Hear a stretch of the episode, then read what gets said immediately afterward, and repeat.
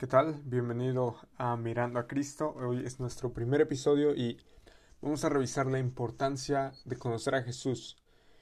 Ahora, seguramente has oído hablar de Jesús y es porque se le ha representado en las pinturas más famosas en el mundo. Se han escrito miles de libros y visto decenas de documentales acerca de él. Pero lamentablemente eso no es suficiente para conocer a Jesús y tú dirás, bueno, ¿Cómo es que no es suficiente? ¿Acaso no es suficiente con conocer quién fue Jesús? Y la realidad es que no, nosotros más que conocerlo, lo necesitamos a Él. Necesitamos a Cristo, al verdadero Cristo, no un Cristo nacido de una mente humana, porque eso no nos va a generar una idea de quién es, al contrario, de hecho nos va a, a destruir nuestra idea genuina de quién podría ser Cristo. Ahora, la importancia de esto es que ninguna persona en la historia ha sido objeto de estudio, de crítica, prejuicio o devoción como Jesús de Nazaret. Y lamentablemente en la actualidad hemos tenido un Jesús de copiar y pegar, que es el que seguramente has visto la mayoría del tiempo la sociedad ha tratado de hacer a Jesús como un camaleón que se adapta a nuestras necesidades o a nuestros pensamientos o a nuestros deseos y ese es un Cristo falso. Es un sustituto de Cristo que no podrá redimirnos y entonces nos queda una pregunta. ¿Dónde podemos conocer al verdadero Jesús, al verdadero Cristo? Y además de la Biblia, no hay otra fuente de información verídica para conocer al verdadero Jesús. El Nuevo Testamento en la Biblia es claro, y el Nuevo Testamento es la recopilación de los primeros documentos de Jesús, escrito por las personas que lo conocieron, que compilaron sus enseñanzas y que vieron con sus propios ojos su ministerio. En realidad, es la única fuente histórica objetiva. Obviamente, pues esto tiene años de investigación atrás y seguramente te han dicho que hay muchas formas de conocer a Jesús. Insisto, ya te lo dije, por pinturas, por libros, por eh, documentales, etc. Pero mi elección es mirar al Jesús del Nuevo Testamento. Porque, insisto, todo lo que conocemos de Él realmente proviene de la Biblia. Y no importa qué fuente vayamos, Nada podrá sustituir el recuento de los que lo conocieron, los que caminaron con él, los que lo vieron en acción, los que vieron cómo se cumplían las profecías de miles de años atrás. Ahora, yo te pregunto, ¿qué prefieres? ¿Que te cuenten cómo estuvo el viaje o tú vivir el viaje?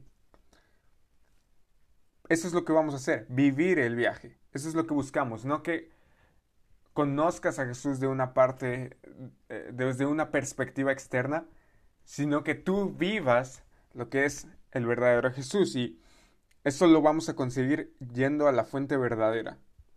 Y ahí vamos a derribar todos nuestros pensamientos erróneos acerca de Jesús, lo que la cultura ha dicho acerca de Jesús, lo que la sociedad ha dicho de Jesús, lo que vamos a ver es una perspectiva real de Jesús. Y no debemos estudiar a Jesús como si fuera cualquier cosa.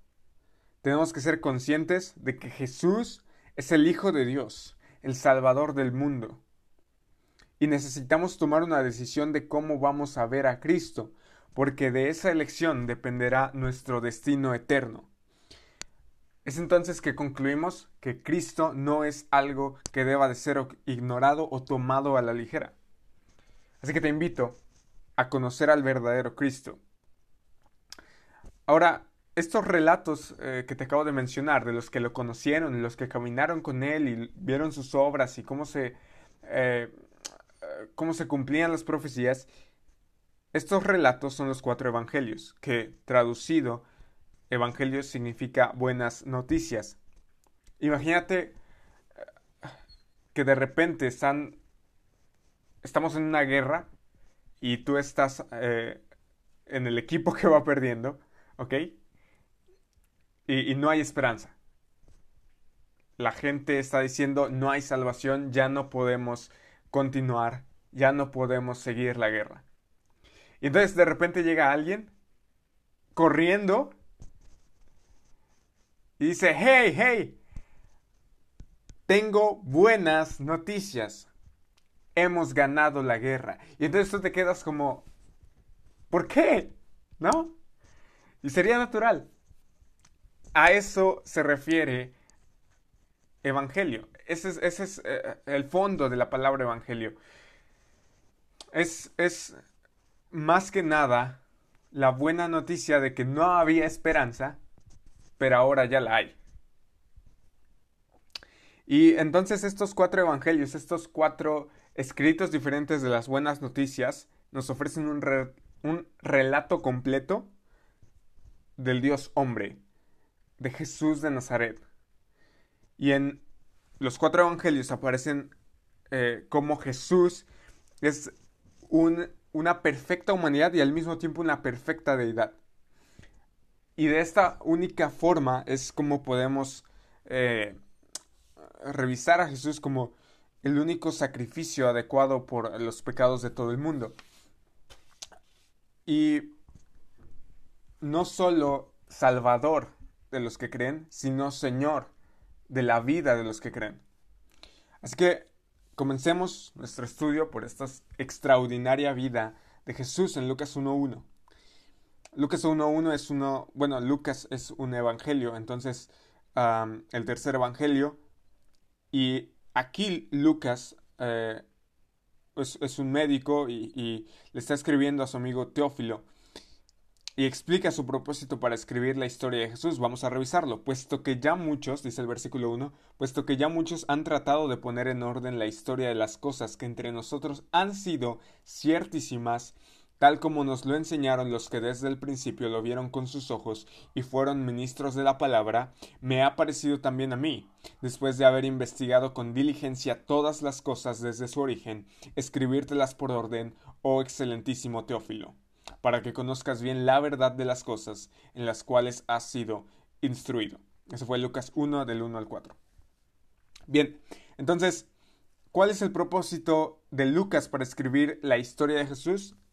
Ofrecer una presentación bien documentada, bien ordenada de los eventos que iniciaron el movimiento cristiano alrededor del mundo. Recuerda, el movimiento cristiano ha cambiado básicamente la historia de la humanidad. Así que Lucas trata de explicarle a Teófilo qué fue lo que pasó. Y esto que a continuación va a escribir Lucas va a ser la base para una certeza segura en la verdad del Evangelio. Recuerda, Evangelios son buenas noticias. Ahora, si bien Lucas ya tenía conocimiento de algunas obras, por eso dice tal como... Ah, no, puesto que muchos han tratado de poner en orden, es decir, ya había bastantes escritos anteriormente, él se dedicó a recabar información y ordenarla para exponer el ministerio de Jesús, es decir, eh, el eh, servicio o el, eh, digamos que la gira, podría decirse, ¿no? La gira de Jesús alrededor de, Israel en orden, la puso en orden para que sus lectores, para que sus lectores les fuera fácil leerlo, ¿no? aunque no siempre lo hizo de manera cronológica, eso es cierto, pero lo que sí podemos tener claro es que a Lucas no le bastaba tener otras fuentes. O sea, recuerda la pregunta que hicimos al principio, ¿qué prefieres, que te cuenten el viaje o tú vivir el viaje? Y Lucas decidió esa última, vivir el viaje. Entonces a Lucas no le bastaba tener otras fuentes, él quería descubrir a Cristo por sí mismo. Y nosotros deberíamos tener el mismo pensamiento que Lucas, que no nos cuenten el viaje, vivir, vivir el viaje. Debemos de buscar tener una relación personal y auténtica con Cristo. Ahora, quiero que tengas algo muy en claro. El Evangelio no es un cierra los ojos y cree. Más bien es un ven y descubre la verdad. No es un, ah, así estuvo el viaje. Es un, ven, te invito a vivir el viaje. Así que nos vamos a dedicar a contar tal como fueron ocurriendo los hechos, así como, como Lucas lo expresaba, ¿no? Ahora podrás preguntarte, bueno, ¿y quiénes fueron esos que lo vieron con sus propios ojos? Y la respuesta está en algo que se llama los apóstoles o los enviados, también podrías decirlo así, los discípulos. Dice Juan 15, 27, esto es otro evangelio y aquí está hablando Jesús. Y vosotros daréis testimonio también, porque habéis estado conmigo desde el principio. De hecho, otra traducción del pasaje de Lucas que acabamos de leer, en Lucas 1.2, dice, se valieron de los informes que circulan entre nosotros dados por los testigos oculares, los primeros discípulos. Y aquí Jesús mismo mandó a sus discípulos a dar testimonio de él. La razón principal consistía en que habían estado con él desde el principio de su ministerio hasta su resurrección, tal como lo vemos en las cartas de estos mismos discípulos muchos años más tarde. Por ejemplo, segunda de Pedro 1.16 fue escrito esta segunda carta por Pedro, discípulo de Jesús, dice versículo 16 de la segunda carta, porque no os hemos dado a conocer el poder y la venida de nuestro Señor Jesucristo, siguiendo fábulas artificiosas, sino como habiendo visto con nuestros propios ojos su majestad.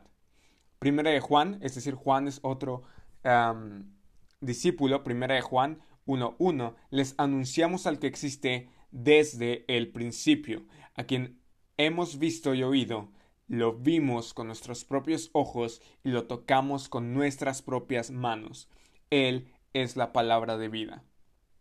Ahora entonces, sabemos que Lucas estaba convencido de que las cosas que se contaban eran ciertas. Recuerda, estos discípulos aseguraban haber visto con sus propios ojos y palpado con sus propias eh, manos, valga la redundancia, a Jesús.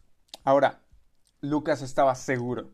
De hecho, la palabra ciertas, cuando dice ciertísimas, entre nosotros han sido ciertísimas, eh, también la podríamos decir como sobre las cuales tengo plena convicción. ¿Tienes esa convicción que tiene Lucas de que las cosas que vamos a narrar son ciertísimas? Las cosas de la Biblia debes de convencerte tú que me escuchas, son ciertísimas. Debes de tener plena convicción. Ahora, tanto estaba convencido de esto que le dijo a Teófilo para que conozcas la verdad, en el versículo 4. Ahora, la revelación de la verdad no le vino del cielo mientras él estaba esperando con los brazos cruzados, sino que Lucas piensa, busca e investiga fielmente. Y tú puedes leer los relatos acerca de Jesús con la confianza de que se han escrito con una mente clara y una investigación completa. Debido a que el Evangelio está fundado sobre una verdad histórica, nuestro crecimiento espiritual debe incluir prontitud. Es decir, un asunto de urgencia es que conozcas el Evangelio. Debe tener disciplina.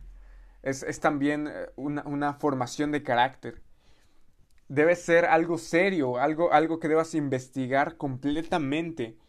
Es la palabra misma de Dios. Y además debes de comprender cómo Dios ha actuado a través de la historia. Ahora, si eres cristiano, así como Lucas, yo ah, te invito a conocer más acerca de la verdad, acerca de Jesucristo. Mantente firme en tus convicciones que puedas decir como Lucas, estas son las cosas en las cuales yo tengo plena convicción, sabiendo que las cosas que se escribieron en la Biblia, en este libro, son ciertísimas. Ahora, si no has conocido a Cristo aún, hoy es el día de salvación para arrepentirte de tus pecados y venir a conocer a aquel Jesús que te salva de ellos. Aquel Cristo que vino al mundo a morir por ti y un día va a volver. Hoy es el día de salvación.